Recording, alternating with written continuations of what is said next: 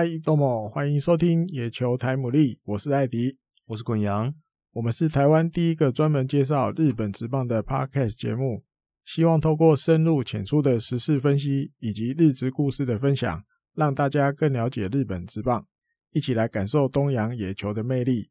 我们的节目在 Spotify 及 iTunes 上都有上架，只要搜寻野球台姆利即可关注我们喽。如果没有使用相关 App 的朋友，也可以直接透过 SoundCloud 收听。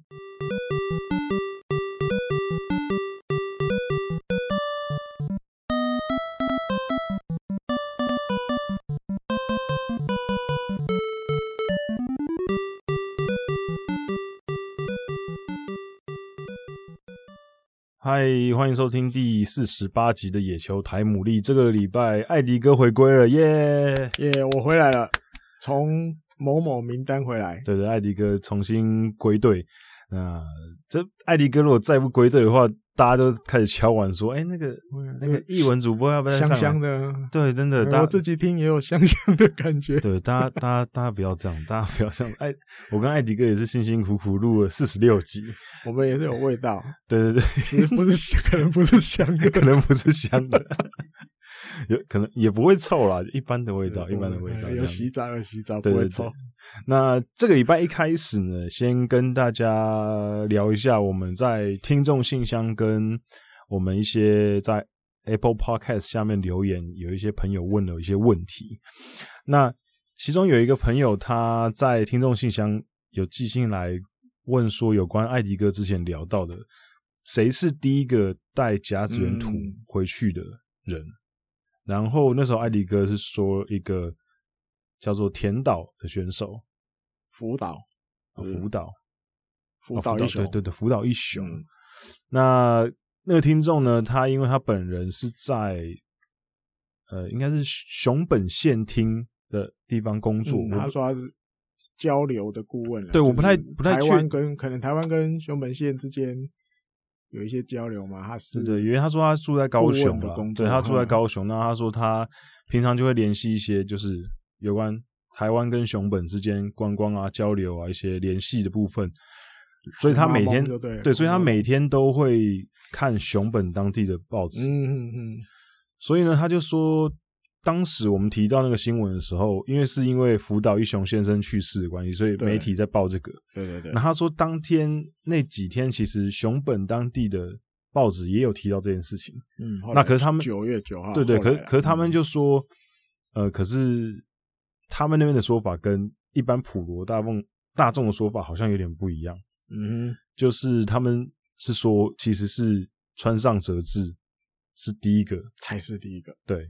因为川上是熊本县人，对。对，是当地人，所以他们可能人吉是帮那个当地人讲话，对，所以对，所以呃，哦，我们刚刚忘了讲他名字了，朱俊彦，嗯，对，我们算是忠实听众，很常看到他出现跟我们互动这样子，对对对。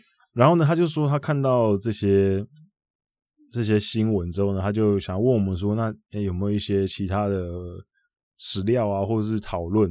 有关到底谁是第一个？因为他发现除了熊本当地的报纸之外，其他的主流媒体其实也没有关注这件事情。嗯嗯，就是也没有人提说啊，到底是川上还是福岛？福岛对，可是大家普遍都认为是福岛，就明显熊本这边有点不同意。对，所以 艾迪哥有没有想要就是，因为他有给，就是我们看那个熊本县当地的这个媒体的一个新闻连结，那当然以。怎么讲？那个发生的年来算，嗯，川上哲治是比较早的，一九三七，对对对，啊，福岛先生大概一九四几去的，四八四九，大概那时候，嗯哼，所以你算年的话，是川上也没错，嗯，呃，但我觉得有一点点，他们怎么分的是那种，因为川上，我记得他的故事里面是，就是怎么讲，他。为了纪念，他把这个图，哦、嗯，放到袋子里。嗯，我记得是这样。嗯嗯，那在一个什么怎么讲，在一个什么情况放啊？我觉得，嗯，我我觉得可能，我觉得有一个可能是，也许穿上真的有拿一袋土走，嗯、可是可能没有人看到，或者是也没有人注意到这件事情，那可能那个场合也不是什么特别的场合，因为基本上福岛之所以会被这么关注到，是因为他当时是要挑战连霸的嗯投手，那他也站到最后一刻，所以那个时候是关注度非常高的状况，而且他刚好也被我们那时候讲到一个裁判长看到，嗯，然后媒体又渲染，所以很多人都会觉得啊，应该就是他是第一个，因为之前没有报过这种东西嘛，所以 maybe 穿上真的有拿，可至少可能当时没有被传出来，有拿是一定有拿啦，对，因为后来因为这个连那个新闻里面也有。因为他这样子讲，他里面也有比如人证，他是亲耳听过村上讲的。嗯、因为他拿村上说他拿回去之后，他就撒在他们那个熊本宫的那个球场里面，就是跟那边的土都混在一起了，对不对，对？所以我觉得也不会是不可能是假的，一定是真的。Okay, 只是你到底要觉得谁是第一个而已。啊，其实你说，我觉得这也只是一个怎么讲？不管是穿上也好，还是辅导也好，他们的那个，我觉得主要是精神的，对啊，就是谁是第一个，其实没有这么重要，没有这么重要，都可以，都可以。那就两个人都是，可能就两个都具有非常有代表性的意义。嗯嗯，对。那第一个是谁？那如果要像艾迪哥刚刚讲的，用时间来排的话，那川上当然就是第一个。可是福岛那个算是。第一个把这个文化感觉被全国人熟知的感觉啊，对，就是后面大家会开始学，对对，因为因为因为川上那个是他可能真的是第一个拿，可是他并没有变，他没有变成一个氛围，没有变成一个文化，可是福岛让这个东西变成一个文化，也是有可能，对，所以我觉得都有自己的意义存在啊。那谁是第一个？我我个人认为其实没有这么重要嘛，对，而且怎么讲？传说中啊。不止他们两个，嗯，也有 第三，我记得还有看过第三个版本，还有第三种，对，我记得东京那边的一个学校，嗯，可他们是好像是就是监督跟他们讲，就是大家到时候你到你的守备位置的时候，记得一人拿盐土，对，抓一把这样，嗯，所以那个说法也是有，就是大概我看过大概就是三种了，嗯，而且还有看过一个报道是川上哲治自己后来也有讲，嗯，他说也有可能。他自己不是第一个，嗯哼，比他还早的人说不定也有，也有，只是还真的没人知道，都没有人知道。那川上至少他回去之后，因为他毕竟后来进职棒之后，这些丰功伟业，甚至当监督的都有，嗯，所以可能他拿，然后加上有跟一些呃朋友或是同学说过，嗯，所以大家会纷纷出来说有有有我。那当年我就真的亲耳听他讲的嘛，嗯，所以这些东西其实都不会是假的啦，嗯嗯，对，就各自的意义不同，对啊对啊，嗯，各自解读是不是？对 对对，就是也也没那么重要啦，就大家大家都很重要，没有说谁是第二个就比较不重要，都都有特殊的意义。然后呃，第二个问题，听众有提到的是晨晨小丈夫，那他也是我们的干爹。他有他有抖内我们，对，谢谢你。然后他在听众信箱有问到说，嗯，有没有一些交易案，就是蛮蛮重要的历史，就是在历史上或是特别一点，对，特别一点的交易案。我查了一下，其实因为日本职棒虽然说交易不多啦，虽然说交易不多，可是比的话，对，可是其实还是有蛮多。嗯，说真的，蛮蛮大的交易，就是呃，整个历史上蛮多的。那我我稍微看了一下，最近几年，呃，最近几年，应该我查了最近十年，有牵扯到主力选手的交易，嗯哼，就是那种就是那种绿叶或是那种什么二军选手的交易，杂鱼？就、哦、不是 没没我失礼了，没没就是比较不是这么重要的交易，嗯、那或者是。交易的当下，那个选手其实没有这么受到关注的，那我们就我就先就 pass 去 pass 掉。最近十年大概也只有两个交易，我觉得是比较算是大咖的选手的交易。嗯，第一个最近的就是一三年日本火腿密井嘉男跟八木智哉跟欧力士交易的木佐冠阳跟大垪启次跟赤田香吾。那因为密井嘉男那时候算是明星级的选手了。嗯，可是那个时候应该我如果如果没记错的话，应该是日本火腿那时候他是不是想要挑战大联盟？有一点呢，对，所以有一点而已。对对，所以火腿可能，所以火腿刚好，而且那阵子可能也想要让后面的年轻人上来接的感觉，因为那那时候我我日本火腿就很哈大营，嗯哼，但是一直弄不来。对，因为那时候想要有人想要放放个人接接那个金子成，对，但是一直他因为他看上大营有那个那种领导气质啊什么什么，可是一直弄不来，换不来，嗯。对，那后，来就是一个姻缘，叫阴阴错阳差之类的。嗯，因为那年本来密景要当队长了，你知道吗？嗯，就是下一个球季他是队长。嗯，结果居然有这种事，就竟然把下个下个球季要当队长的人交易出去。交易出去，嗯，就是突然可能欧力士觉得 OK 了嘛？对，嗯、如果你能给我们什么什么的话，嗯，大营就可以给你们。给你们哎，好啊！但是机会来了，哈那么多年了，居然真的有机会成交，那就放。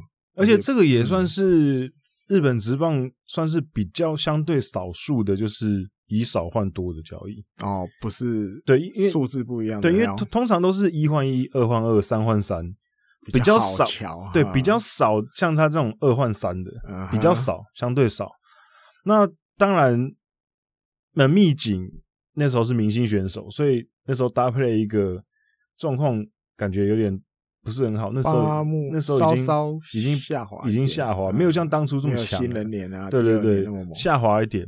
然后从欧力斯那边拿来木佐冠，大隐就当然是主菜嘛。嗯，然后赤田那时候其实年纪也蛮大的，对，有那快要在欧力斯也没没有位置，对对对，所以基本上就是有点类似一换一啦。那可是另外一个跟两个就是夹来配的这样子，就大概木佐冠阳加赤田，好，比如等于一个什么？等于因为其实木佐冠阳来还是有帮忙啊，有先发轮值还是可以，还是有撑有撑撑一下对。然后这个之后，这个在之前呢，就是零九年底，我们也勉强算他是最近十年。横滨用那须野巧哦，跟齐藤俊雄。嗯，两个人去换了罗德队的清水直行。嗯，那大家都知道清水直行是欧力士史上数一数二的王牌投手。嗯、对，当然说他那时候年纪也比较长了，比较长了。嗯、可是再怎么说，他也是算是某某一段时期罗德队的脸。那我相信台湾球迷应该很多也对他很熟，因为那时候还有亚洲职棒大赛的时候，罗德队在亚洲职棒大赛。把我们投的不要不要的，对，都怕不？对，那这个交易其实那时候也引起很大的轩然大波的原因，是因为清水执行本身当然是罗德队的脸之外，纳须也巧在横滨其实也是一个很奇妙的存在。嗯，可那时候要进来的时候也是轰轰烈烈，轰轰烈烈，因为营养金的关系，然后弄得乱七八糟，然后终于终于把这这个大佛。请来了，嗯、然后结果没有投出，但是对，没有投出他被期待的成绩。嗯、那他也算是就那种大型左腕，然后就是身高很高，嗯，然后瘦瘦高高的，然后有不错的变化球跟直球，可是就是怎么样都投不出来。所以那个时候就球队就把他交易掉罗德。那我也不知道罗德为什么会接受这个交易啊，因为看起来这个交易。当时至少看起来，我觉得横滨是赚的。嗯哼，对，虽然说清水直行已经老了，可是那须野巧那时候感觉就是已经真的养不起来，横滨真的养不起来。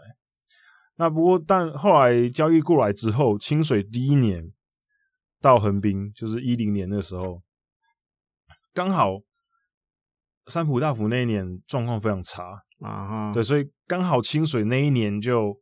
算是顶替了三浦大辅的位置，嗯、当变成球队的王牌投手。然后那一年横滨战绩也是非常很很差很差的状况下，清水那一年还是有帮横滨拿到十胜，对，所以其实蛮不错。然后可可隔年就开始受伤，然后一二年没有就没有上一军了，然后就被战例外。那被战例外之后，他还是想要继续挑战职业嘛？那职业后来也没有人要他，所以后来就宣布隐退。那隐退之后，其实他生活过得蛮丰富的。嗯，他从先去澳洲，还是纽西兰？哦，纽西兰，纽西兰，嗯、他先去纽西兰当了纽西兰国家队的教练嘛？监督，我记得是，不是不是监督，督教教练，投手投手教练，投手教练。啊、然后去年就接下了琉球蓝海队的监督，督初代监督。嗯嗯嗯。所以 maybe 好不好？maybe 琉球蓝海队哪一天就加入日本职棒，不是进加入加入日本职棒，然后他就成为监督。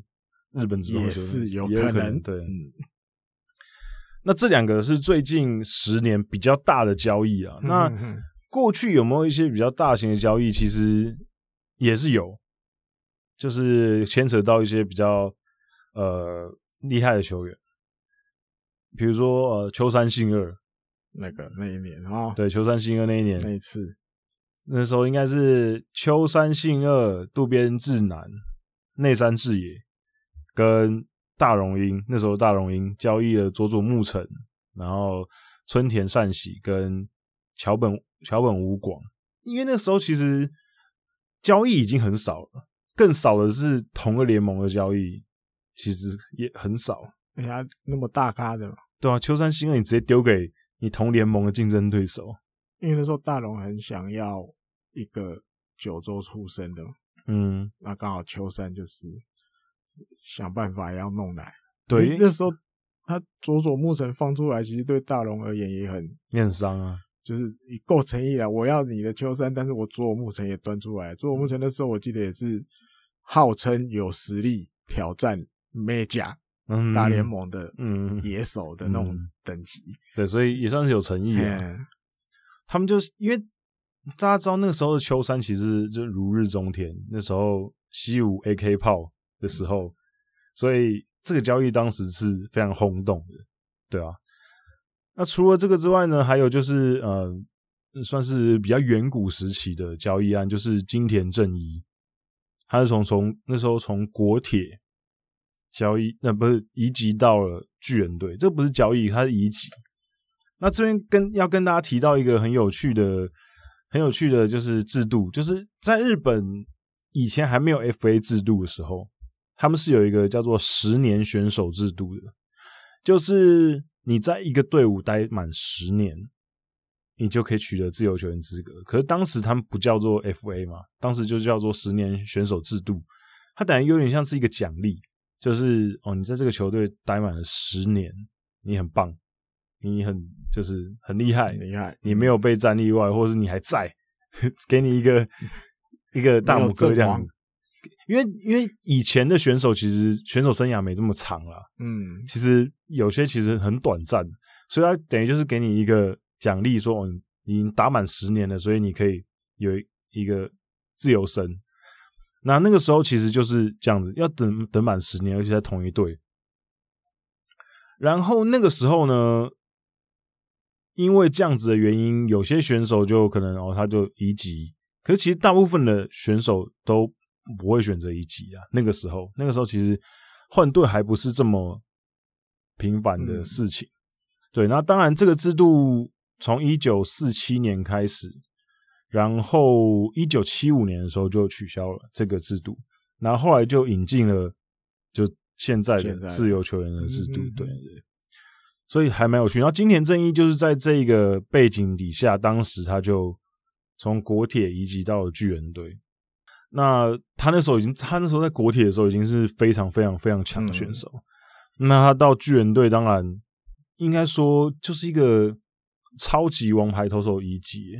因为如果你用你用现在的比喻的话，应该就是我想想看，菅野智之一级，转队了。对，菅野智之可能移籍到其他队伍，可能软银之类的，也比菅野更猛等级的哦。对对对，就是。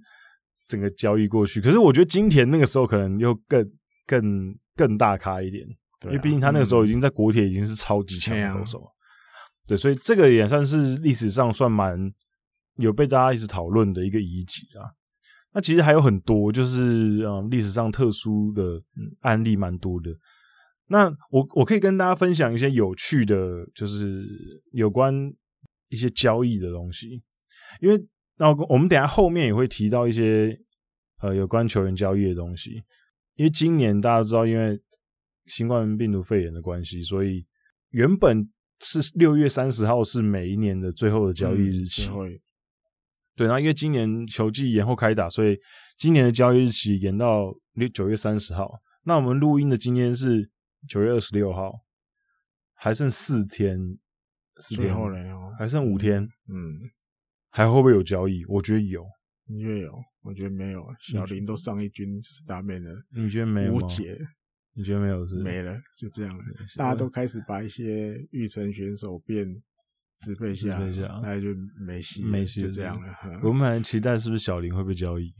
生一军还先发，就是没有。应该就没有了。个人啊，个人，个人研判。对，可今年已经很多了啦，今年交易已经很多了，所以有更高兴，好吗？对，有的话我，日本职棒开始变了，就开始变了。我最期待就是最后一天有没有人压哨？对，有这种的表示真的变了。对，如果有这种的话，真的我们就开心。大家慢慢换一个角度看日本职棒，我就看石井石井一九要不要来来一出新的黑啊？对对对，因为石井一九感觉就是。摩拳擦掌的，嗯，感觉就很想要再大大干一下，大干一笔这样子。还有啦，还有这个问题里面有提到，比如他就比如举例子，比如最这个选手生涯里面，嗯，被交易最多次的，嗯哼，我也稍微查了一下，应该没有错了，应该没有查错，因为有时候只是最近趁空档，嗯，有回家的时候赶快查，嗯，江夏峰，嗯哼，他的生涯被交易四次。已经是最多的了。嗯，他一九六七年进阪神，嗯，然后投投投的很好。一九七六年的时候被换到南海，嗯，啊又隔了一年又被换到广岛。哦，很多人呢，因为大家都想要啊，有办法的话就弄来，没有关系。那一九八零年的时候，因为我记得那个时候以前看那个日本火腿的一些球团史，嗯，那个时候的监督很想要弄一个强力。左投，嗯，后援，嗯，所以他想办法要把江夏峰来盘过来。第三次，啊，最后一次，一九八三年的大已经江夏峰的最后后面最末期，嗯，生涯末期，嗯，被交易到西武，嗯，这样四次，然后后来看一看，哎。有一个日本网友，我会不小心发现，因为日本这有一些有那个什么智慧带，对智慧带他们回答的，有人在下面也加了一个，这个稍微一点点特殊，但是我觉得应该还是可以算四次。OK，嗯，有一位叫富冈久贵的选手，嗯，那一九九五年其实没有隔太多诶，一九九五被西武选进来，嗯，一九九八被金钱交易，被交易到广岛，嗯、用钱就交易去。OK。一九九九年，等于在广岛也待了一年而已。嗯，隔一年，西武又用钱把他换回来。知道在干嘛？对对对，而且他是左投手吧，我记得。嗯，可能大家很想要，大家觉得还有希望，还有希望，所以又用钱把他换回来。然后二零零三年的时候，嗯，可能有点养不起来。嗯，所以他又在那一年又跟中岛聪，哦，我现在欧力士的监督，嗯，一起被送去横滨。换来了石井一人跟细见和史，OK，他又转了一次，这样三次，对不对？嗯、但是后来呢？二零零四年被战例外，哇，感觉没戏了，对对？又被找回去，还有缘分，还有缘分。战力外的时候，西武又看上他了，西武又把他接回去。他生涯待了三次西武，对，接待三次，又看上他，三三进三出，还要试试看看还会不会。比如老的时候再复活一下，嗯，或者是什么，嗯，然后这样晚提啊，哈，基于晚提那种感觉，结果哇，还是没有。二零零四年结束被战力瓦被捡回去，也只打了一年。二零零五啊，二零零五年就又被金钱交易，又交易去乐天。我都是钱比较多，他这辈子都没有被换人过，一次一次就跟中岛聪一起去横滨那一次，其他都是其他三次都是钱，都是用钱用钱。而且他进出西武这样就三次，所以我后来看看到那日本网友提供这个，我说这个有特别有特别，应该也是算四次啊。在球团眼里，他就是一个钱，对，没钱的时候拿去交易。对，爱西武也特别对他有有爱啊。这个现在的说法，这个应该也是很少了。同一个选手，嗯，进出同一支球队最多次，应该哦，三次哎，对啊，很难诶。我觉得两次就已经很扯了，对，两次其实两次是有一些这种例子，可是。三次应该真的应该很少，真的没有。然后还有一个，还有一个，他要问两个，还有一个最多球员参与的，嗯，查好久，应该最多就是六个人啊，对对，不是吗？我看到有一个，总共九个，总共九个人，四换五，四换五，我看到，我看到，哇，这个也是很应该是远古以前的吧？也没有太远，一九九零年而已。OK OK，哦，阪神用一个投手池田清新加一个捕手，然后两个外野手。杜真利、克泽，杜真利就是那个吗？嗯，那个、嗯、大家有看半泽直树，他的最好的哦，他的哦，他的最好的线人在那个线人呃，在银行里面都帮忙大提供一模一样。杜真利、克泽，再加一个外野手、嗯、大野久，等于一个投手，一个捕手，两个外野手。嗯，跟大龙换投手藤本修二，嗯哼，然后再一个投手西川佳明，再一个投手。近田丰年，嗯、最后好多，还有还有两个，一个捕手吉田博之，嗯，再加一个外野手右田雅彦。可你其实看这个这个这个名单这样排下来，嗯，就很像滚阳前面提的，他们以前的交易就是这样想办法要调整，感觉好平衡。你看，其实捕手哦，捕手就会配一个捕手，外野手两个，这边外野手配一个，但是因为大龙。出了三个投手，嗯，但因为池田金星毕竟当年也是响当当的人物嘛，嗯、对，所以一个投手啊，这边大龙出三个投手，跟你就觉得那个守备位置其实都差不多，有捕手就有捕手，可是我觉得、这个、有外野手就有外野手，我觉得这个很奇怪，以前不喜欢这样，因为说真的，如果我要跟你交易一个捕手，那表示我缺捕手啊，啊，那我还要再补你一个，对，那我就 告我告交易，对吧？所以我觉得这个其实就是以前的习惯，是错，对，他们会撇在那个，就是那个叫什么，就可能会有思维没有会有一个主要的啦，那其他的就是要拿来配的，嗯，对。那我觉得这个其实蛮有趣的。然后，哎，他离开还有还有还有一个还有一个个人补充的，因为他想要知道有一些特别的，嗯嗯。一换四够屌啊！一换四应该应该是历史唯一一个，因为一换四关键点，这应该蛮多人都知道。嗯，洛河博满，洛河博满一换四太屌了，那必须要一换四，太大太大太大咖太大咖。嗯，跟中日，他那时候在罗德嘛，跟中日换牛岛和彦，那时候后来换到罗德也是也是蛮不错的，蛮强的。还有平沼定情，嗯，桑田茂，上川成二。三个投手，前面练了三个名字的投手、嗯、啊，最后上川成二是内野手，嗯，可其他就感觉就嗯还好，应该主要可能是牛岛吧，牛岛对，因为牛岛还不错，牛岛后来也有去当横滨，平早。定情也还算有一点点啊，我记得我那时候年纪还比较轻，但是这个名字就觉得是是主力的，对，有听过，可是那但也就成绩就还普通普通普通这样。嗯就还算是球队可以用的选手。嗯，接下来要讲的是还有一个，那里还有一个，不是不是？第三个。哦，对，还有一个是 我们要讲，就是有朋友在那个 Apple Podcast 那边的，对 Apple Podcast 的留言下面，就是问我们说，哎，你可不可以讲一下有关菅野智之那时候入团的一些嗯。一些内幕始末？因为其实那时候我记得，呃，我那时候在研究。选秀的时候，其实菅野智之一开始他并没有说他一定要去巨人，嗯，对，他那时候其实甚至还有说过他其实十二球团 OK，他本人对他本人他本人说十二球团 OK，可是后来呢，就诶、欸、应该怎么说？大概选秀前一个月两个月开始就变成变成说哦，我一定要。嗯，加入巨人，而且那时候氛围，大家还是会有那个习惯的，就是大家知道你的就就袁成德的侄子啊，嗯，相思相爱的嘛，对，啊，有时候大家就会，好吧，讲好听一点，就成人之美嘛，到时候我们也不跟你抢，嗯，那菅野之外的我们再去选，以前也会有这种，现在偶尔还是会有啊，嗯，就是大家觉得哈，就就算这个我们就不碰了，我们去选别人，但是那一年就偏偏。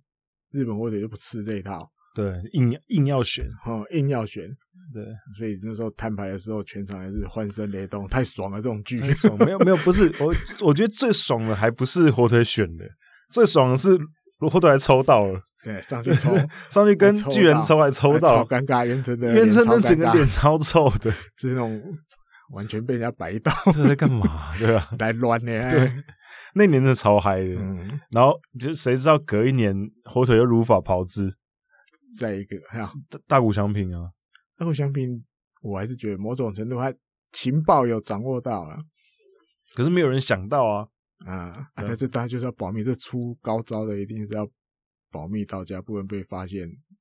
对，那时候氛围就是大家也没有人要选的感觉了嘛，因为他都出来讲说我要去大联盟，请大家不要选了嘛。嗯，我们就都不要出出声，到最后才让你大家惊喜，就跟前一年一样，吓死你，吓死你！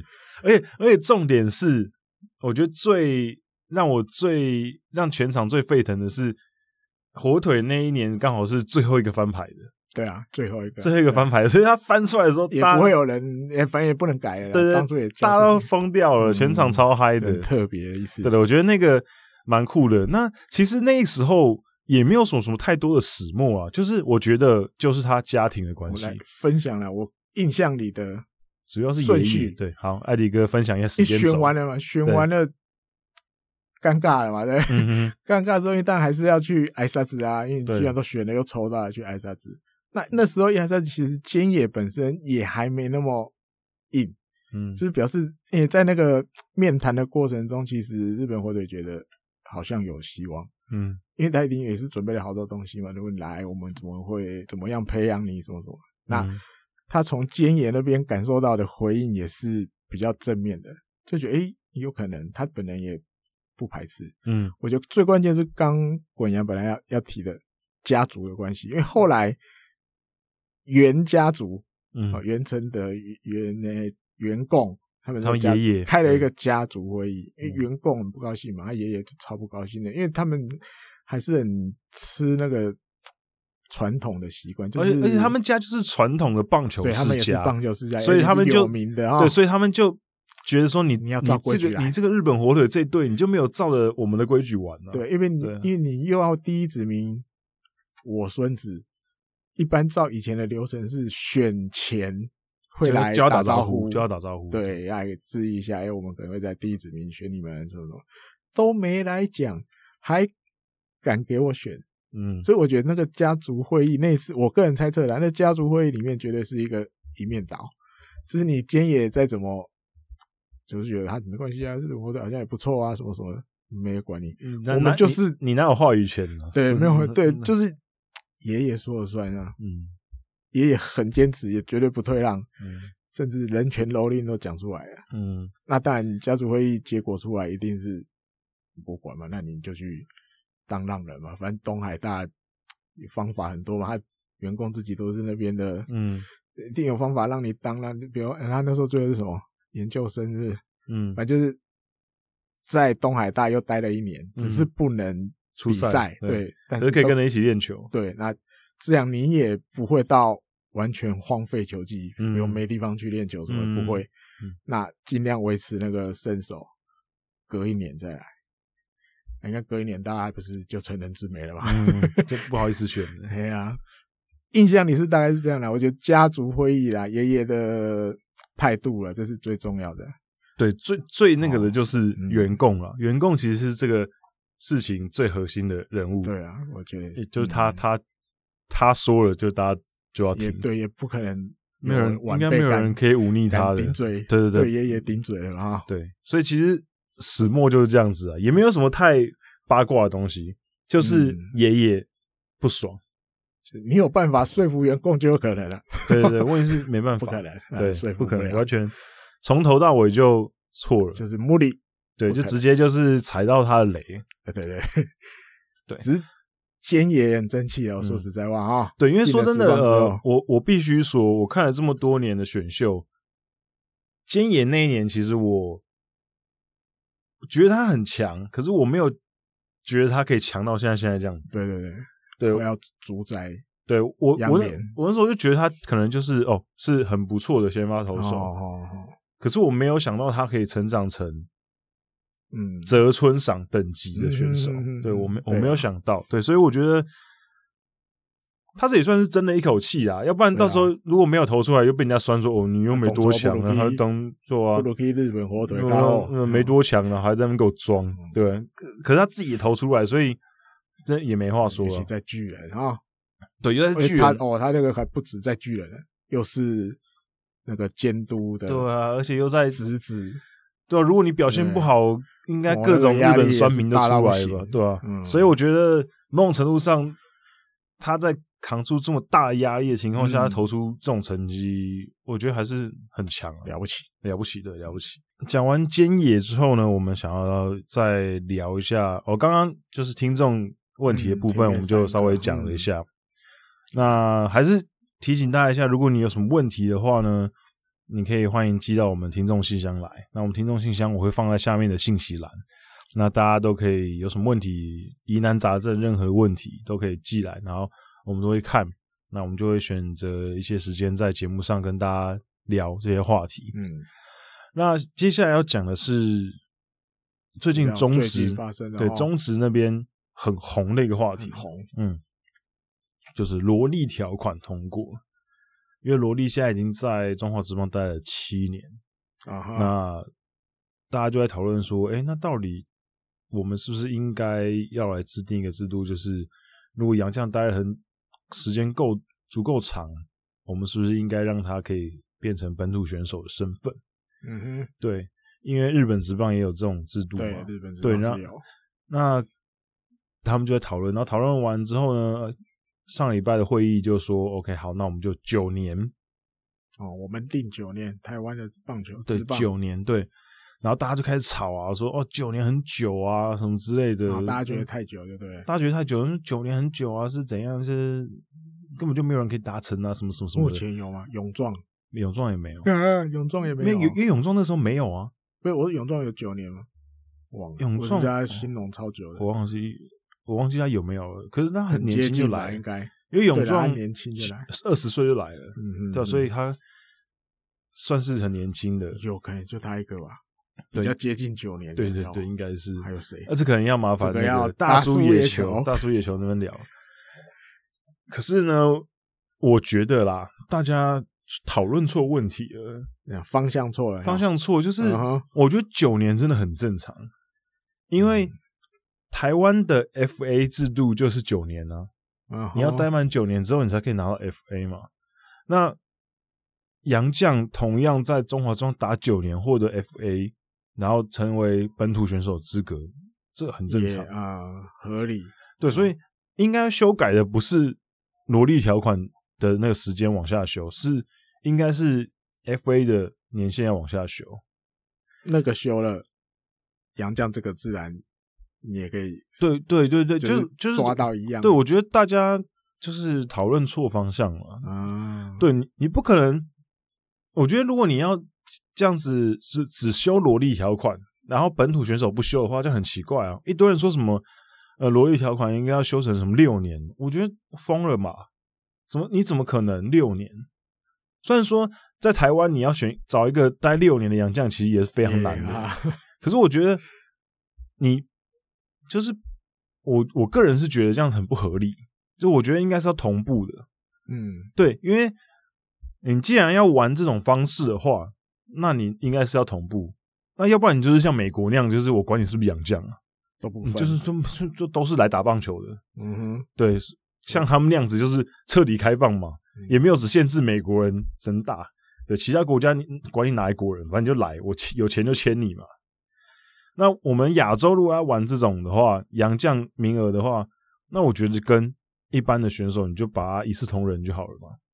你就哦，比如说我这边就八年 FA，那你洋将如果你可以打满八年，那我就视同你，你可以进入 FA 市场，那你也是本土选手这样，不占洋将名额。对，那因为日本日本就是这样子，嗯，日本就是他们也没有特别制定一个说你待满几年。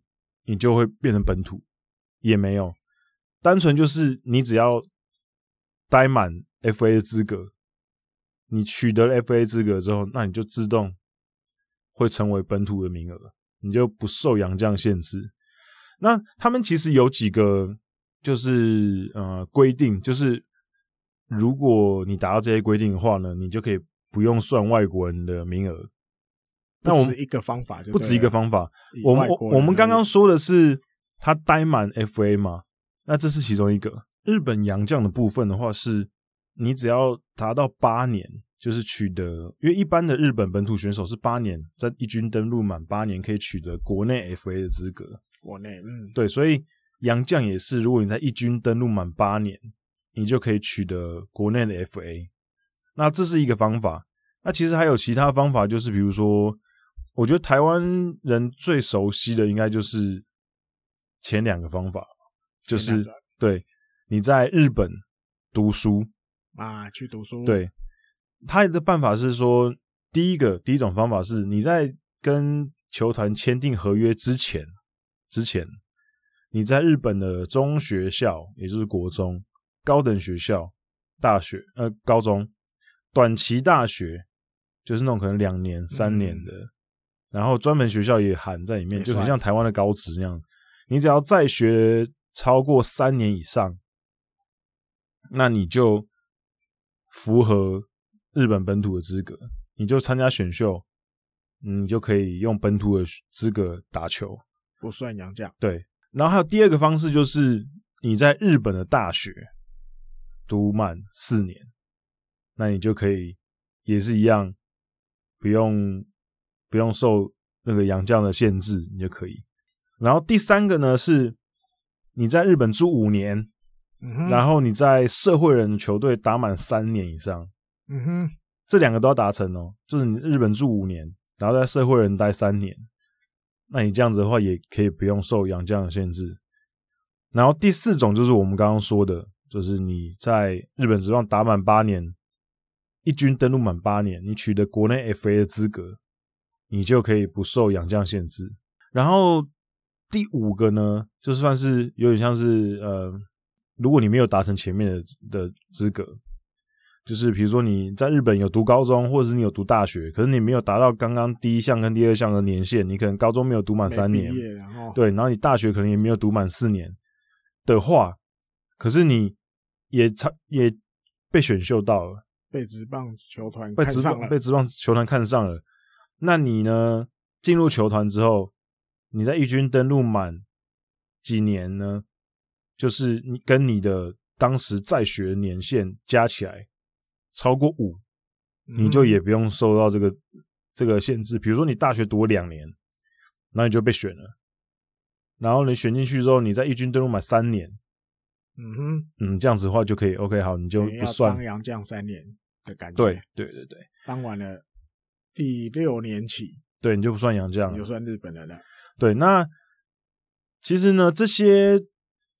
第一个像大家就非常熟悉嘛，像我们的林威柱啊、杨代刚啊、李杜轩啊、肖一杰啊、吴念庭啊，粽子一样一拉起来，对，廖任磊啊、张毅啊，都是符合这个资格的。其实你看这个名单一把拉上来，基本上一半都是台湾人，对，台湾的选手，对对对，韩国的有几个而已，对，然后几个巴西的，基本上就都是台台湾人。那刚刚讲的是高中的。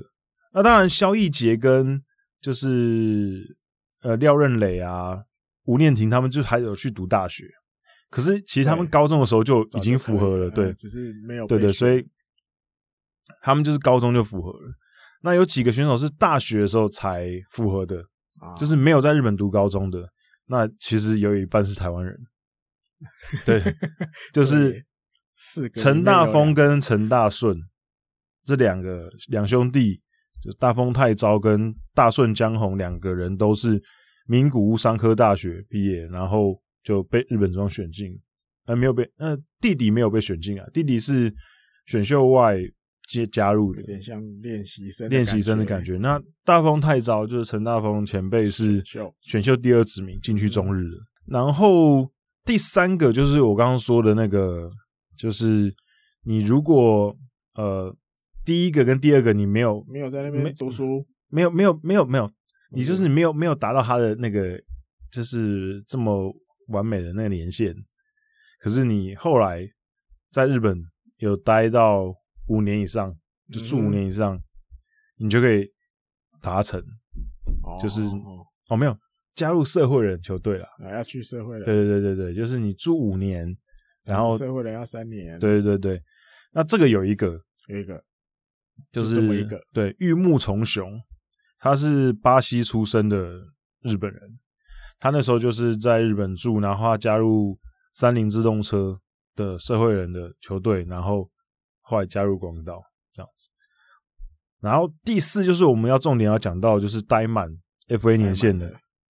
那日本职棒史上第一个，就是待满八年取得国内 FA，成为本土资格的洋将，就是我们的郭总。郭总对，郭泰源，东方特快车，他是第一个。他在一九九六年的时候取得 FA。那之后其实没说真的，因为要待这么长的时间的关系，所以其实那名单上面的每一个人。基本上响当当都是响当当，都是念出来应该大家都认识。第一个是应该没有人不认识。第一个是我们郭总嘛，第二个是 Tuffy Rose，哇，那个当时那个回棒准备姿势，准备姿势 非常帅。对，然后第三个就是我们现在横滨的监督 X Ramirez，拉米江。对，然后第四个就是 Alex Cabrera，哦，对，然后。第五个就是那个 Skorsky，嗯，那个热身热身就是那个推臂姿势很他一直转他的手，转转转，对对对，那个姿势投球，对，很特别很特别的选手。然后呢，再来就是许明杰，哎，对，许明杰，那许明杰也是很在日本职棒真的是打过很久很久很久，因为大家普遍都会觉得说，哎。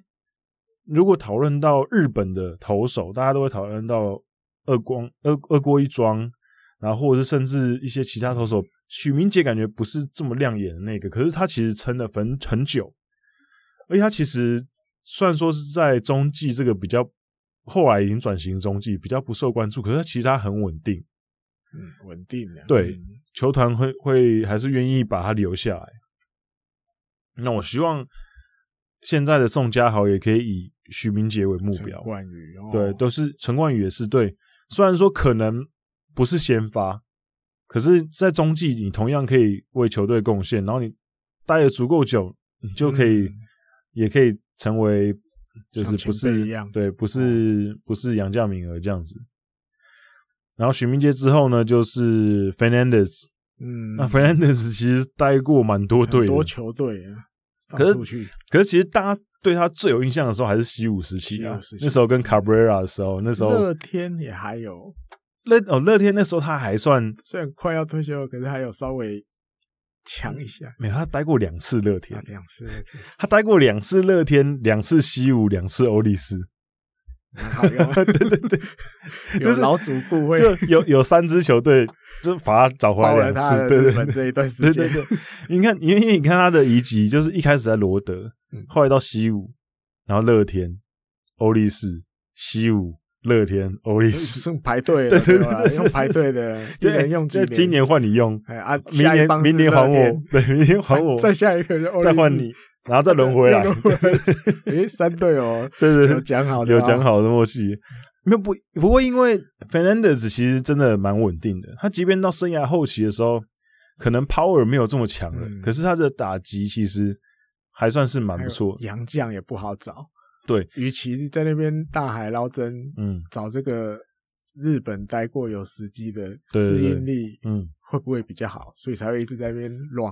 对对对对对，因为他也要表现足够好，才会有三支球队愿意再找他回去。对，所以真的是来乱，就 是做口碑的。对，那 Fernandez 之后呢，就是 Stanley。哦，这个对对对，Stanley 那时候也待很长，印象更深的哦。对。嗯，Stanley 也是算是在很多球队之间走了，算是一遍嘛，待过三支球队。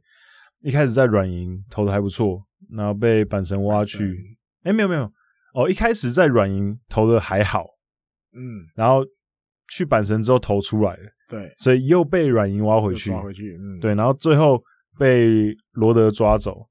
那可是其实罗德那时候其实年纪就比较大一些，嗯，可是他那时候其实也是算是很稳定的，可以稳定很吃局数的一个投手。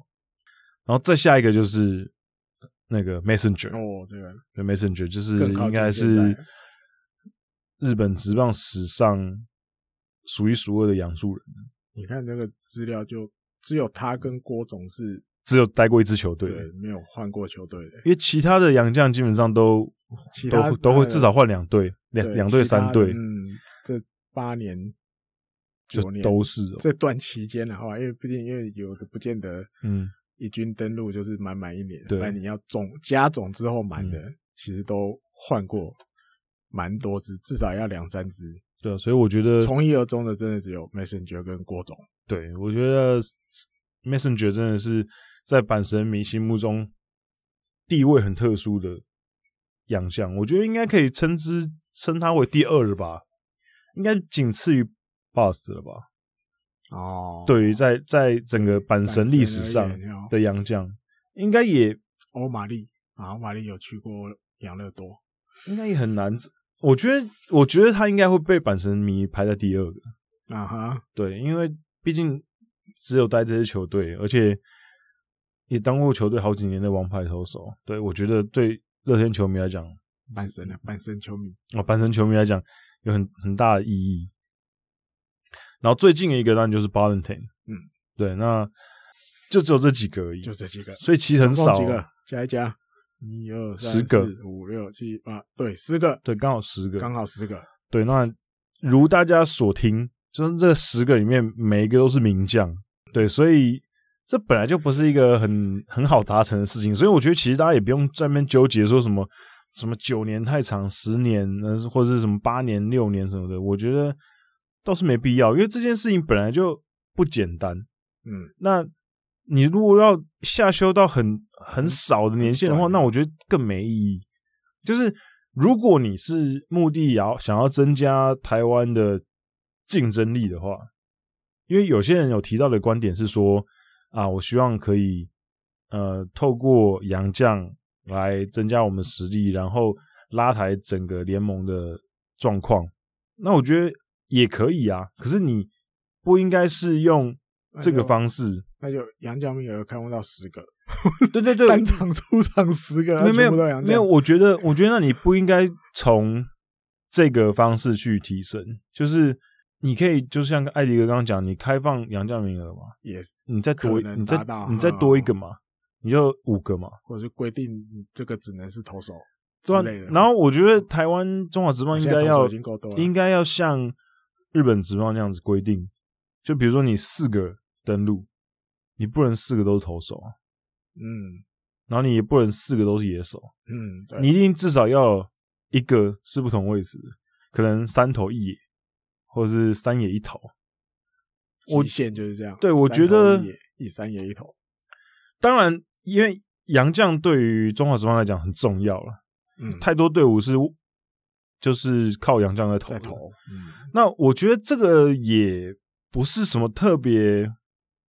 就是不能讲的话题或者什么，就是因为确实投手从国外找来的那个水准是比较高一些。那可是这不能拿来当做常态嘛？你总是要培养出自己的投手，所以我觉得，嗯、呃，为了整个长久的发展好，当然还是要以本土选手培养为主。对，所以。我是不是很赞成说什么把什么萝莉条款说到六年或者什么更以下的？我觉得那个就本末倒置了。如果你要这样的话，那你干脆就你就全部开放啊，两队十八个人上场打，全部都洋将就好了。六年，因为我找一个很年轻的，十八九岁我就找来，嗯，然后放放放，养养养，然后就养一堆。没有啊，不是六年的，不是。那我觉得你就是没有。要在义军登陆哦，还要在一军登陆。对，没有。可是我觉得就是看，就是大家怎么想啊，也不是不行啊。因为日本职棒最近几年也开始流行养年轻的养助人啊。啊，对啊。那我觉得就是看你怎么去想嘛。那以后如果地球村的时代，你觉得哎，中华职棒可以球场上有大概十个洋将。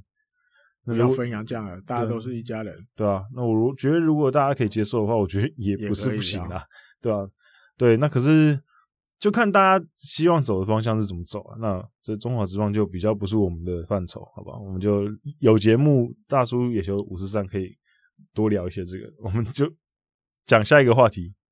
让大家知道日本职棒也才这么十个，对，也才这么十个，而且日本职棒也是八年，好不好？就少一年而已。嗯、所以我觉得大家好不好？不要，就是我觉得其实大家讨论事情是可以讨论事情，可是要讨论对事情，不是因为有时候会可能被带的被风向带着，很容易就去讨论一些事情，然后感觉。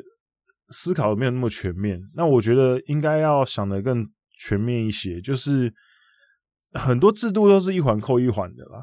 那你不能说呃，萝莉条款为什么这么长？应该要缩短啊。可是问题就是我们的 FA 资格的那个年限就是这么长嘛。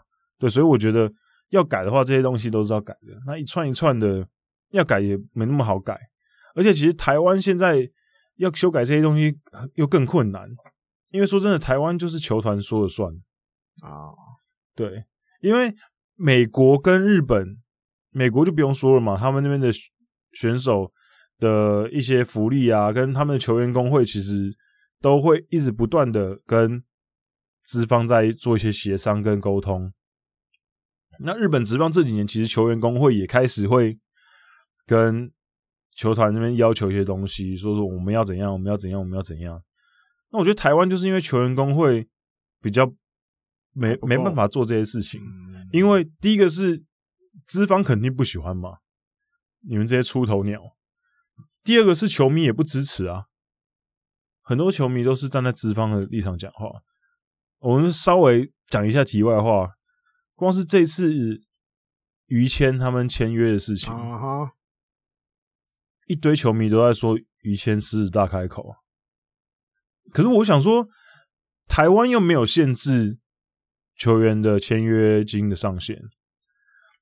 那于谦他要开这个价格，他觉得他有这个价值啊。那就球团要不要签嘛？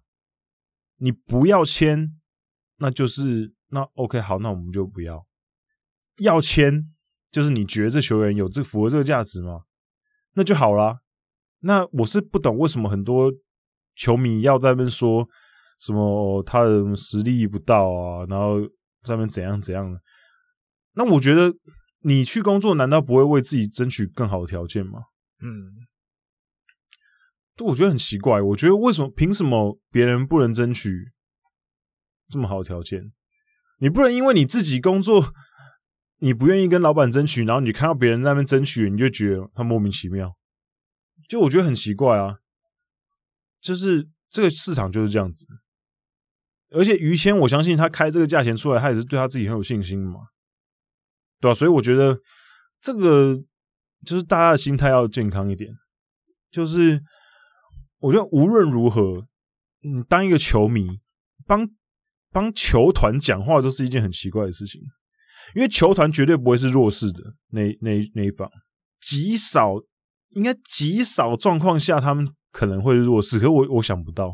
他们在任何情况下都不太可能是弱势的那一方，所以我觉得大家的立场好不好？就是你又不是老板，台湾一堆劳工喜欢站在老板的角度讲话，嗯，大家都想当老板，对，大家都想当老板，可是是老板的很少，都是，可是当了老板想法又不是这样了，对啊，啊啊，这这是我一点点离题的小抱怨，因为我觉得实在是太多乡民莫名其妙了。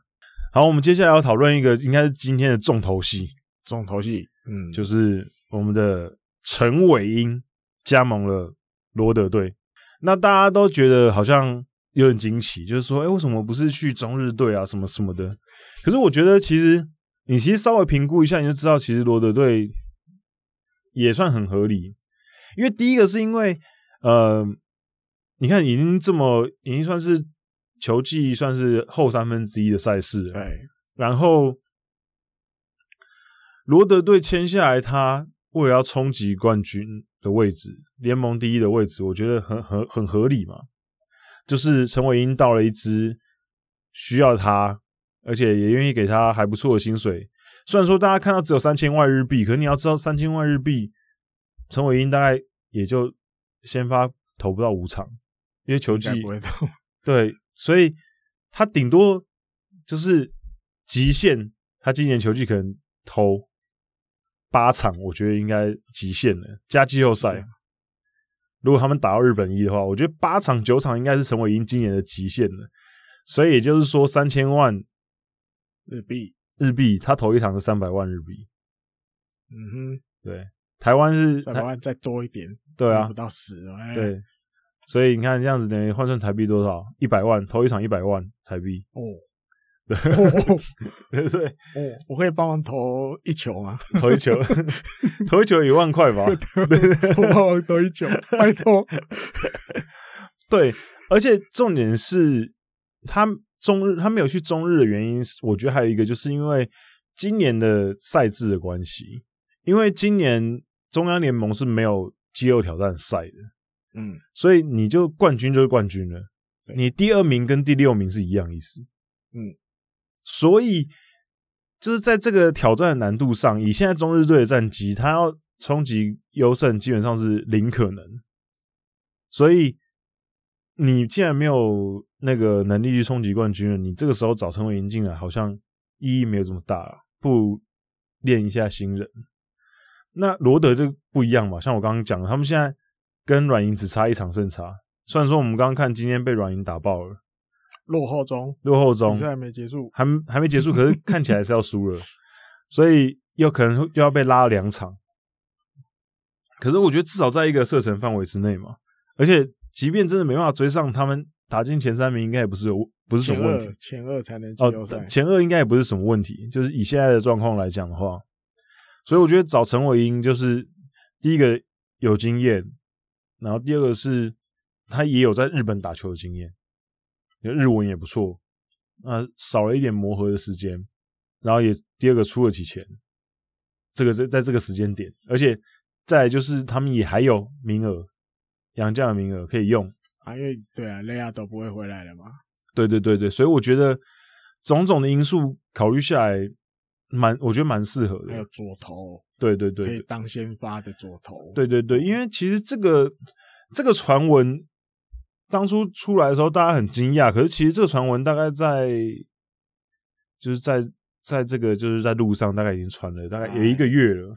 嗯，八月，对，蛮多讨论蛮久的，听到蛮久。那终于尘埃落定了。那预计是十月五号要记者会，大家见面。对，因为陈伟英好像要隔离到三号还是四号，嗯嗯，才隔离完。对，所以隔离出来之后呢，马上就记者会，记者会完，我估计可能一个礼拜就有机会看到他上场。嗯，隔离的时候就可以训练了。你说在在自己在房间里面训练？可以呀、啊。有方法，一定有。有方法，假只是有没有这样？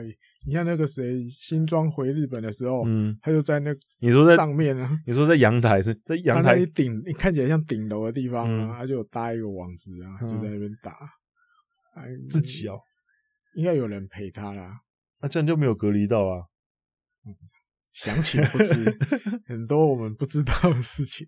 对，反正应该很快可以看到陈伟英上场表现，或许不用，也不用那么久啊。五号再隔两几天，所以就看呐看，我觉得看当时那时候十月五号前后，他跟软银大概差什么程度？嗯，对，如果有稍微拉开一点点，或许就不急着让它出来，因为放眼放在季后赛，嗯，我再把你翻起来。嗯但是如果比如要还是一场，顶多两场那种，嗯，那我可能故意可以抓一个机会，我就是要拼优胜，嗯，那可能就早一点出来。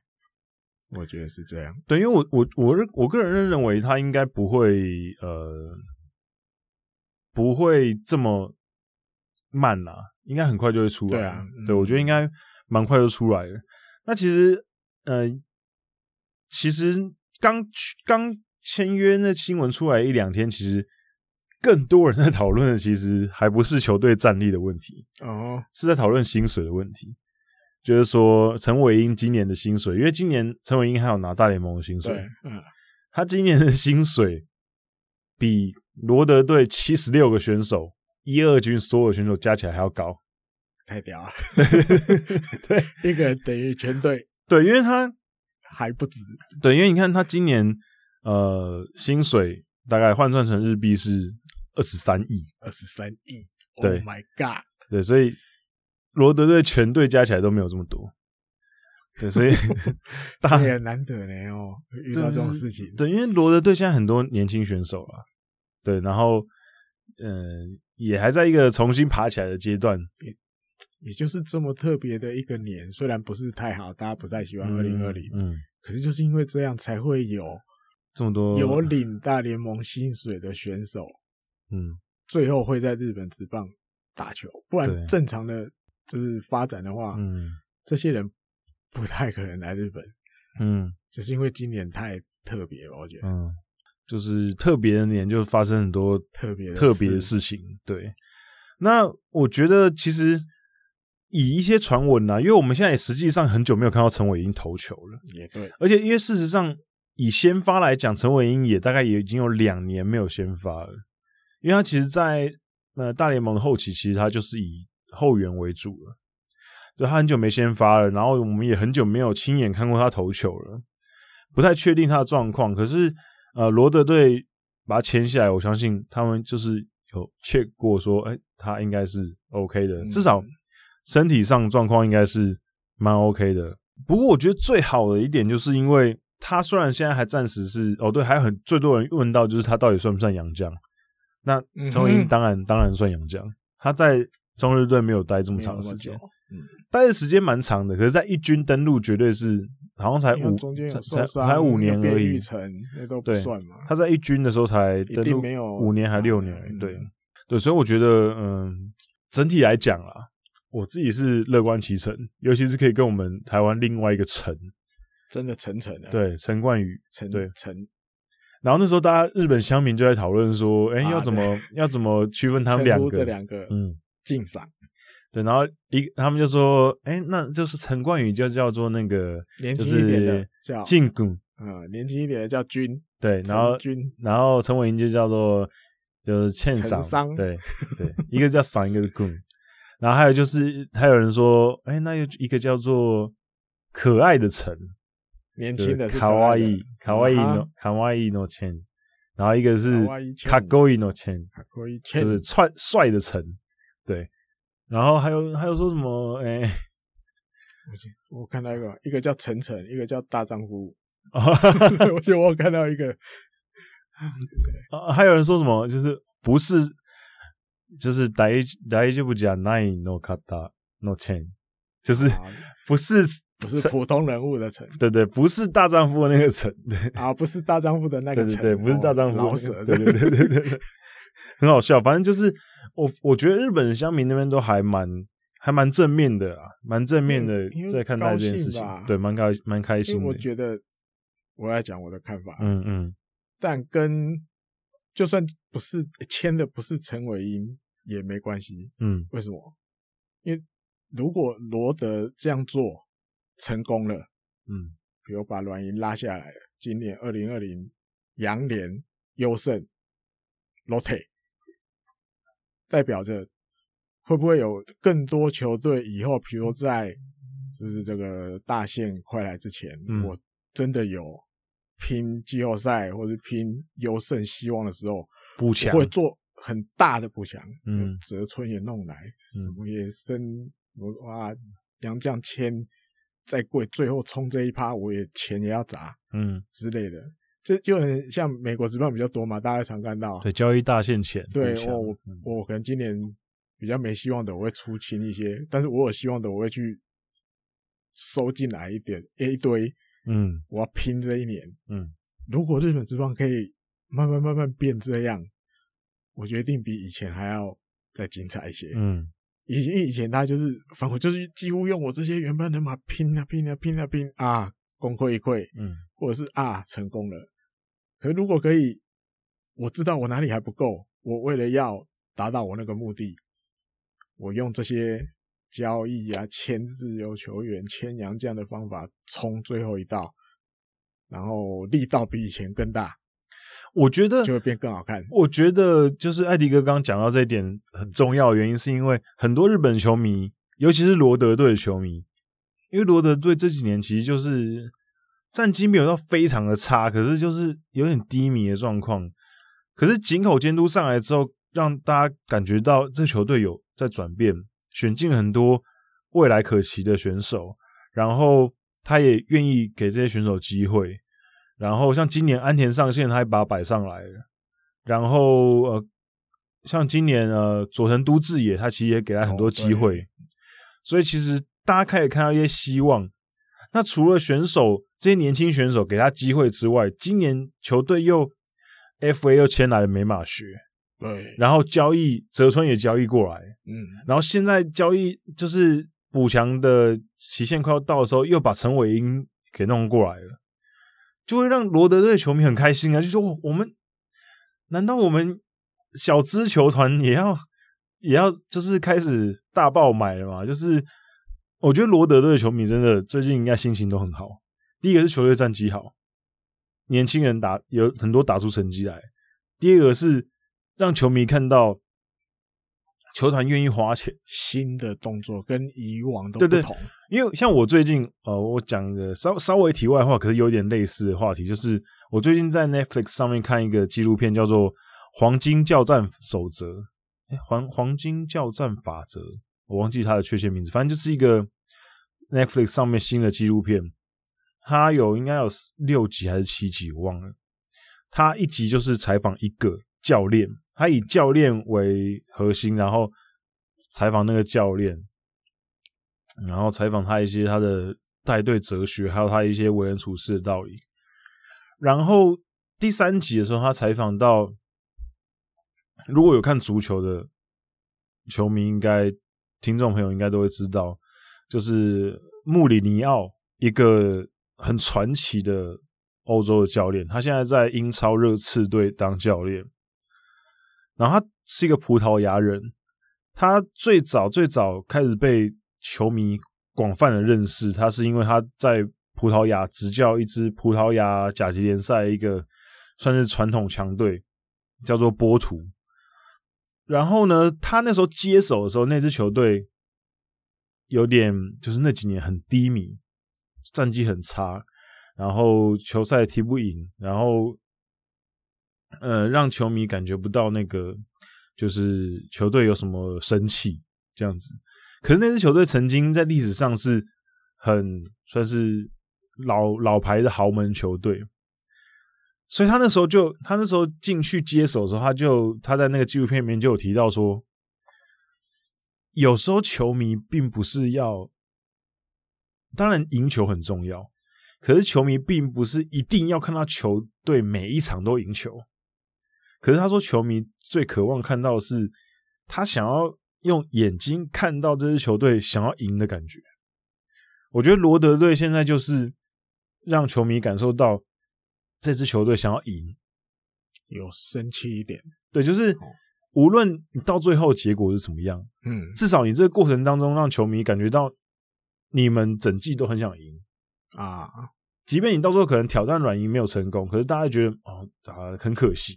可是不会埋怨球队，因为球队做了这么多动作，球员很拼，所以球队还球队还是会继续获得球迷的支持。那最怕的是你支持到一支看起来不想赢的队伍，就像那时候 TBS 时代末期的横滨一样，像 Dreams。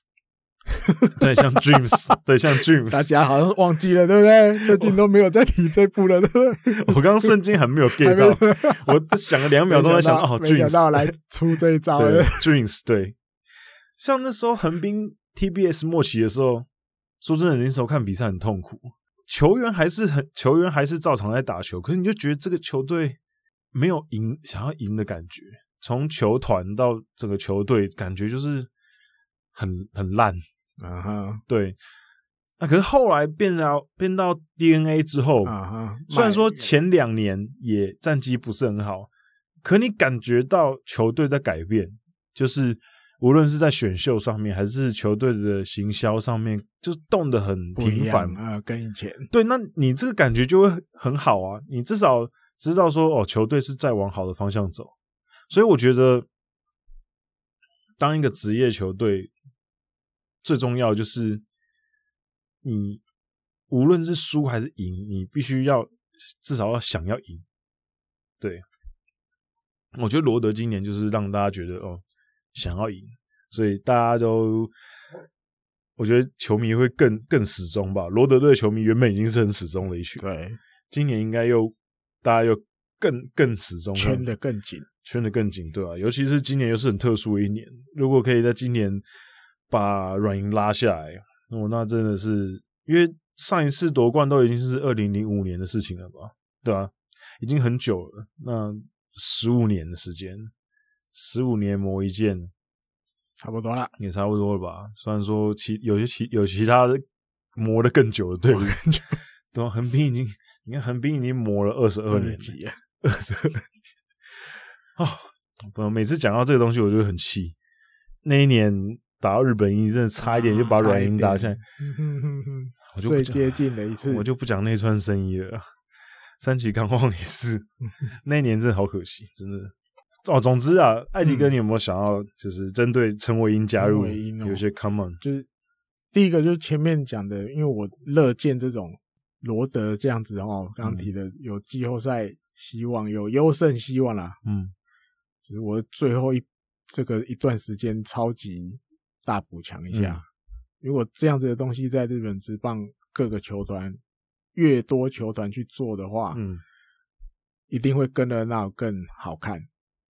对，那另外一个就是因为你说中不中日，因为我一直觉得本来就没有规定他当初在日本职棒在中日打的，那他哪一天要回日本职棒的时候，他原来那个母球队就一定会最想要。我真的没有觉得是这样，可是可是确实是中日有表达想要啦。一开始有，后来又没声啊，嗯，后来就比较没有风声了嘛。对，一开始有而已吗。我觉得就跟可能跟我之前讲的有点类似吧，就是就是诶、欸，他们今年真的没有机会挑战第一名，所以可能就没有这么渴望了。而且他们现在找洋将的方法不需要找这种，他们都去中南美洲找好用，对啊，也是又不会那么高价，嗯，虽然。因为当然你说三千万，因为球季就没剩多少，你也不可能再更多了啊。这一定本来数字就不会很大，嗯，因为不是一整个满满的球季嘛。嗯、对，那你说对，我是觉得没有一定中日啊，十二球团本来就都有可能，只要想要的谈好价码了，嗯，就去了嘛。尤其这种东西又不是陈伟英亲自去谈，嗯，经纪人谈的，嗯。对，基本上，虽然我也不知道多少支球队跟他接触过，嗯，但他总是会选一个，一来可能福利比较好的，嗯，然后出场机会，或者是感受到他现在这个球队真的需要我的，嗯、我去这边努力一把是有一个很大的目标在那边的，嗯嗯，就都很 OK 啊。所以你说明年，明年继续有续签。对，那你说对啊，当然这些太平洋联盟的球队也都很积极的在经营海外市场，嗯，尤其台湾这一块，嗯，对吧？你像有陈伟英这个指标性意义又不一样，虽然不知道明年还看不看得到日本职棒转播，嗯，跟那一定不一样啊，那话题性也不一样。如果得罪，说不定就变成我有台湾，对不对？最多人支持的日本职棒球队也不一定，感觉陈伟殷感觉也不错啊。就是就是现在已经很多火腿的球迷了，啊可以分分分分一些，再分一些多一点多一点球迷这样子，大家对啊，去我觉得真的去哪一队都 OK 啊，嗯嗯，那每一队每一个球团一段一段时期的想法一定也会不一样，嗯，不会说哦，对，这个当初我培养的啊，我想办法都要弄回来，没有啊，现在的中日我早就不是这样想的，经营团队也换了，哎呀，对，所以我觉得就是。很期待啊！我、嗯、我现在真的很期待他。对啊，就想一开始登板，看几天看起来大概大概会看起来到底会投成什么样子？我超我真的超期待。嗯，然后那接下来要讨论的这个事情就是就是有点残念的事情，就是傻眼猫咪的事情，超级超级傻眼。我就觉得就是因为大家大家应该知道，就是阪神队呢，他们就又传出了就是集体集体的感染。那这件事情呢，原因是在于，就是他们现在就是经过球员的询问啊、调查，原因可能是因为他们去参加一个是、嗯、就是一个餐具，途径不明，但是他们曾经对，就是去吃饭，就是因为他们球团那时候，呃，在一开一开，因为一开始整个棒球圈第一个有传出感染的就是板神嘛，藤浪那藤浪那次，对，三个，对，三个人，然后后来就他们就开始比较小心了，然后对，球季开打之后呢，他们还是有远征嘛，那远征的时候就是客场。的时候，那。球球队也不想要完全把球员关着，所以他们还是有给他们一些弹性的，可以让他们出去。比如说，嗯，你跟球团的关系者啊，就比如说你跟队友，球团或者是跟球团人员，你们可以去吃饭，出去吃饭没关系，或是跟家人也可以。嗯、可是呢，你要不就是四个人以内，限制人数要。对对，最多四个人，然后就是。你只能去两个小时，嗯，还要是包厢，对，还要是包厢，嗯，不是大众的，对，不是大众，就两个小时以内，然后你要回来，然后呢，除了这些限制之外，当然很多什么各种洗手啊、消毒什么的，还有一个，他他一个月只会开放一天，一个月就一次啊，一个月只有一次。他昨天本身那个谁，球团本部长还是什么，嗯、还是社长出来讲，嗯、他比如九，哎，他是。他说是说九月是，嗯，就是还是八月，就是那个月他们去名古远征那次，远征那次，他一个月其实那个月里面只有那一天是允许大家出去吃饭的，其他的也是不行。对，然后就那一天，哎呀，球队的老大哥呢，福流校界就带头了破坏这个规定。他们总共有八个人一起去吃饭，超过四个，对，刚刚讲，对他们有八个人一起去吃饭，对，所以就其实这件事情就让。他大家观感又不是很好，因为当初就你，然后现在又你，这很难呢、欸。这个你要稍微人性化嘛，因为都出去客场只能在饭店，都不能去，所以好吗？我就稍微网开一面，一个月只有一次放假出去，然后当兵哦、喔，就、嗯、只有一天能够外出。没有，可是就是就是怎么讲？你那你。球团都放你放你出去，那你就照着那个规则走嘛。因为因为你包两间包厢，四人一间，不是因为你这样子的话，就没事就没事了，出事就像现在这样子，又是一群。对，因为你们，你如果看到看到那个昨天的那个一二军一二军的那个名单，十个下去，九个上来。对，那个我应该是。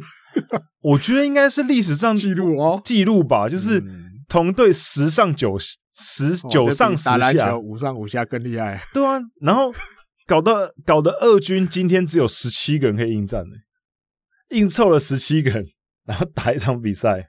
不，人家故意写的吧？因为我昨天有想过这个问题，嗯，因为昨天在就是在医院陪我爸看的时候，嗯，也有也有看，因为你想支配下登录是。满是七十嘛，对不对？嗯。然后我昨天大概算了一下，阪神是六十八。嗯。啊，长四个玉成。嗯。所以七十二。嗯。那一军登录几个？二十六。嗯。所以你七十四减二十六，还很多人啊。没有，可是可是很多人不太能出赛吧？有你要扣掉一些可能受伤，或者是受伤再扣几个，没办法上的。就我我觉得。二军不至于到没人啦，比较耸动。他故意写十七啊，就可能没有他可能二军登陆上场就登陆十七个人，嗯嗯，其他人他真的要绕人不会没人啊。当然投手很多啦，因为七十个里面投手的比重一定很三分之一超过，应该是可能有三十个，呃，超快一半都有可能。对，应该对啊。管他投手也可以上去，是不？我觉得不会到没人啊。十七是故意写的比较耸动一点，对，因为他们就马上就很惨嘛，好像好像被打了打了九分。今天的比赛，今天二军比赛啊啊，今天二军比赛好像三局打完就失了九分。突然，原来二军主力都去一军了，对啊，然后二然后一军下来的都不能出赛啊。啊，对，都被关起来，都是关起来隔离了。对，所以这件事情就很。造成很多讨论的，因为这个真的很很大。因为以前之前前面几天讨论都是一些一个一个，嘛，或者两个。范山呐、啊，而且而且要不然大部分都是球团的工作人员。啊，对球员工作人员对对，球员本身没有这么多，可是这一次这一口气就是一堆，对，嗯、而且你也不知道之后几天会不会有又有人说确诊，对啊，对哈，对，然后刚好今天的新闻，日本职棒新日本的媒体又传出说挖出来哦，这不是这不是第一次哦，就是不是阪神队第一次集体感染的啦。就是阪神队呢，居然被挖出来。阪神队在一九五七年的时候，嗯，他们就有一次集体感染了，可是当然没有新没有没有肺炎这么严重。他们那时候是集体感染的流行性感冒啊哈，然后就是那一年原本那时候战机也好像正在往上冲，可是就是那那个时候刚好集体感染，然后就。登陆消磨，而且那个时候最夸张的是，因为那些选手他们没办法上场，所以他们就消磨嘛。然后抹消之后呢，因为那个时候的规定，你抹消之后你要再登上一军，你要一个月，那么久，对，一个月，对，所以所以那个时候等于就是那个坐月子啊，对对，超超级，尤其那时候刚好。投手可以洗头吧？可以啊。哎、欸，那刚好那时候投手就是最多的，脱离的最多，所以他那时候状况很差。他那时候就是原本在第二名，有机会跟巨人队一拼的，结果在那个时候就一波连败下去，然后就直接掉到第四名去了，然后就丧失了挑战优胜的资格。那所以那件事情真的是，呃。很严重，而且这个那个这个病毒就是也是从你知道中国贵州传来的，又算为你的。对，就是没 有没有，那时候还没没有，就那一次呢，那次的那个流感，还有被称为叫做亚洲流感，啊哈，这在全亚洲流行。那那个时候从一九五六年的时候，从先从中国那边发生。首例，然后慢慢传传传传传传到中，传到日本这边来。哦，从香港啊，香港开始流行，然后东南亚，然后新加坡、慢慢日本这样子。对，而且这个流感在全世界也有造成一百万人死亡。哎，对，那可能那个时候，对，那时候其实也是可能医疗也比较那个，嗯、还没那么。然后日本的话，其实也是有。三百万人有感染这个得到，哦，那总共那也不是因为这因为这个流行性感冒也有死了五千七百多人，哦，然后其中以小朋友跟老年人最多哦，对，那那青壮年是没有什么事情，可是呃那个时候也是造成很很大的就是很大的讨论这样子，所以那个已经。所以这次这个集体感染就是已经在阪神历史上不是第一次了。他们在五十几年，在五十几年前，对，六十三哦，哦，六十三对，六六六十三年前就有一次了。